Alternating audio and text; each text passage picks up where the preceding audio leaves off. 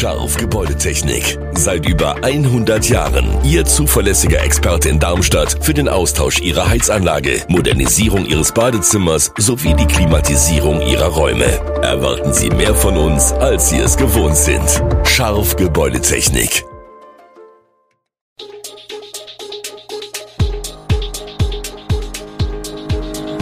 Gude, unser morgendliches News Update.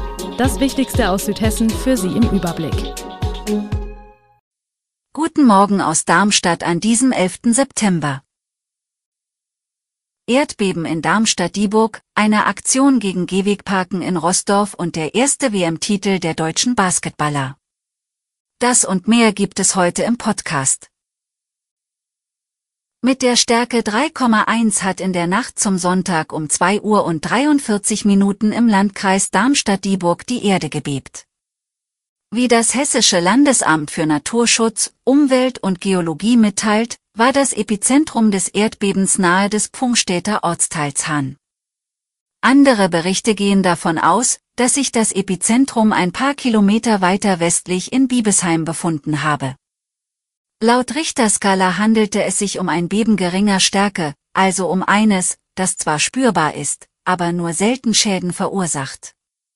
Tatsächlich gingen bei der Feuerwehr keine Notrufe ein. Anders war das im Mai 2014. Damals hatte ein Beben der Stärke 4,2 im Landkreis Darmstadt-Dieburg zahlreiche Schäden verursacht. Die Gehwege in vielen Teilen Rostorfs und Gundernhausens sind eng. Wenn Autos darauf parken, ist mit dem Rollator, Kinderwagen oder dem Rollstuhl kaum ein Durchkommen.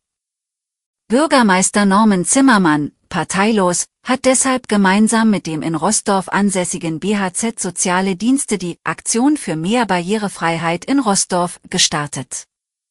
Mithilfe von bunten Postkarten, die hinter die Scheibenwischer gesteckt werden, soll an die Fahrzeughalter appelliert werden, nicht mehr auf dem Bürgersteig zu parken.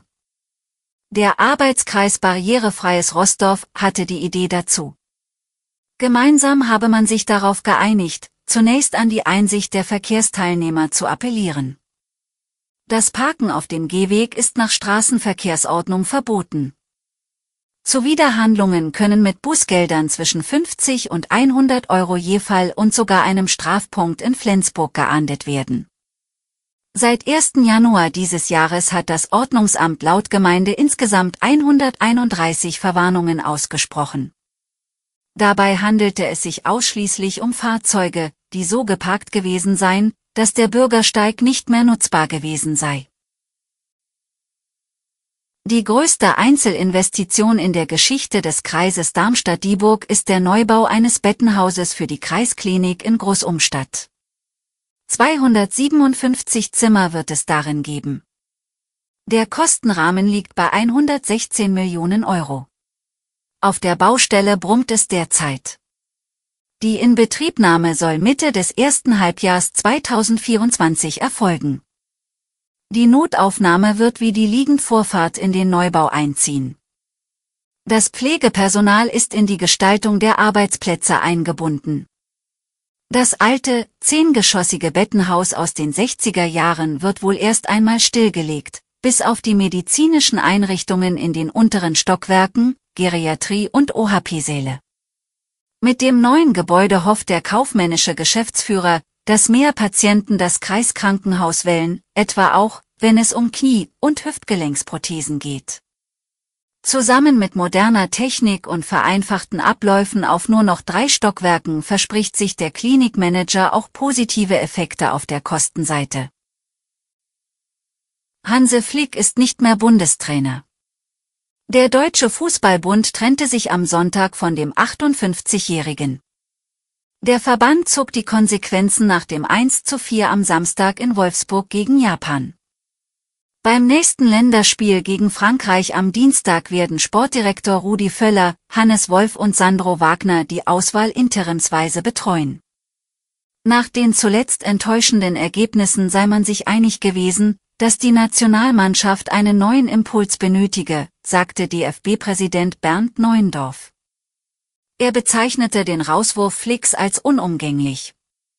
Flick hatte die Nationalmannschaft nach der EM 2021 von Joachim Löw übernommen. Deutschland ist zum ersten Mal Basketball-Weltmeister. Die Mannschaft um Kapitän Dennis Schröder hat am Sonntag in Manila 83 zu 77 gegen Serbien gewonnen. Der Goldkuh von Manila ist der zweite internationale Titel nach der EM 1993. Selbst die Generation um die inzwischen abgetretene deutsche Basketball-Ikone Dirk Nowitzki hat einen solchen Erfolg nie vollbracht.